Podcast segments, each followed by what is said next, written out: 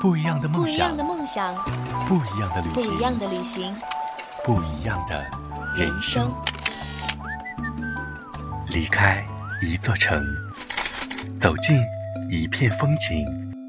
卸下无形的面具，捎上放飞的心情。旅行是为了寻找另一个自己。我在路上，你在在哪里？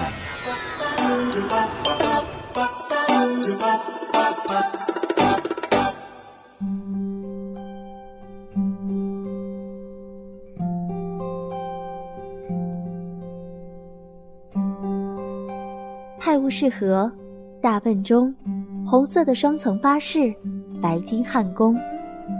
听到这些关键词，你的脑海当中又会出现哪里呢？各位耳朵们，你们好，我是旅行家雨墨，今天就由我带领各位一起走进伦敦。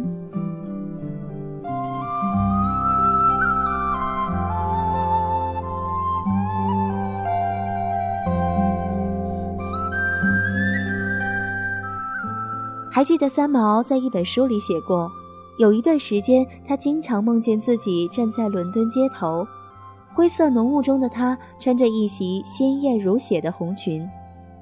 伦敦在人们心中的形象大概就是这样：浓雾、阴冷的天气、湿漉漉的街道。我们可能读了太多关于伦敦或者发生在伦敦的故事，也不知道为什么这些故事的人物和环境出奇的相像。想到伦敦人，就会想到八十天环游地球中那个斯文守时、机智又刻板的福克先生，或是那些下午聚集在小客厅里看书、玩牌、闲聊的淑女。想到伦敦的孩子，不由会想到童年的大卫·科波菲尔，甚至想到伦敦的警察，都会觉得逃不出福尔摩斯的影子。其实这些都是文学典籍当中的伦敦，现实中的伦敦，自从狄更斯时代以来，早已发生了天翻覆地的变化。十九世纪初，威廉·沃兹沃斯曾经作诗赞美笼罩在晨曦中的伦敦，感叹这难得的没有烟雾的空气是如此的清澈可爱。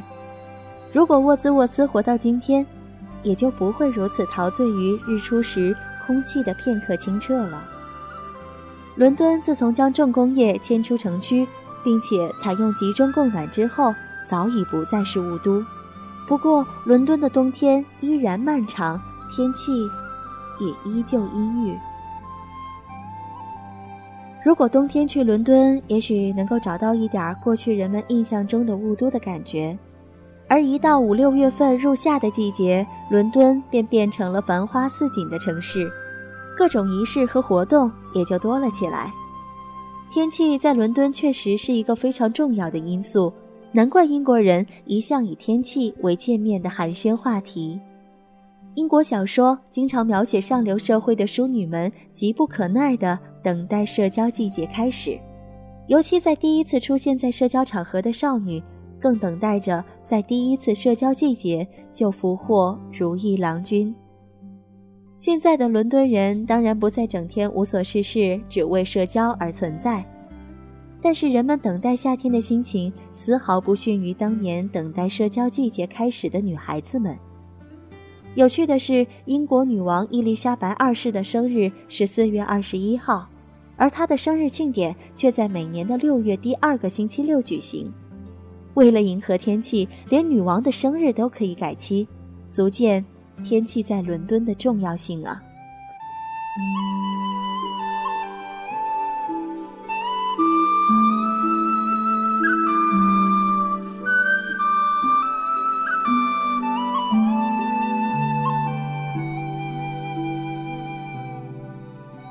伦敦没有巴黎的浪漫，没有巴塞罗那的热情奔放。没有纽约的喧嚣和骚动，也没有威尼斯的水乡情调，它没有什么极端的特点，有的只是和谐与宁静中的一种文化氛围。也许是因为常年伴着比较保守的英国王室的原因吧。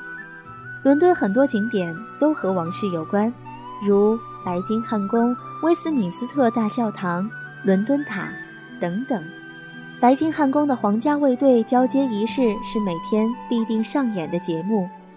身穿红色制服、头戴黑熊皮毛的卫兵，无论游客如何拍照，或者对他们做出什么表情，他们都岿然站立，不受一丝一毫的影响。人们到伦敦，无论如何要看看交接仪式，也就是验证一下心目中伦敦人的守时和不苟言笑。看过了，才觉得真正的到过伦敦了。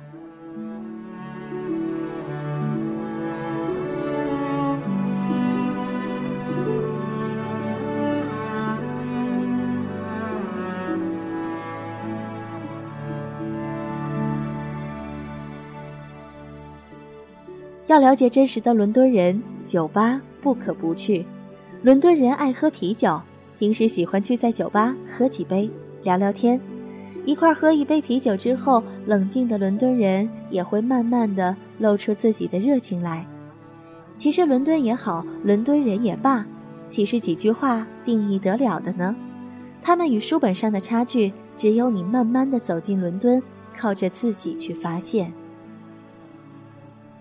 好了，到这里我们的伦敦之旅就该结束了。希望大家有一天都会走进心里的那个远方，带着梦想去旅行。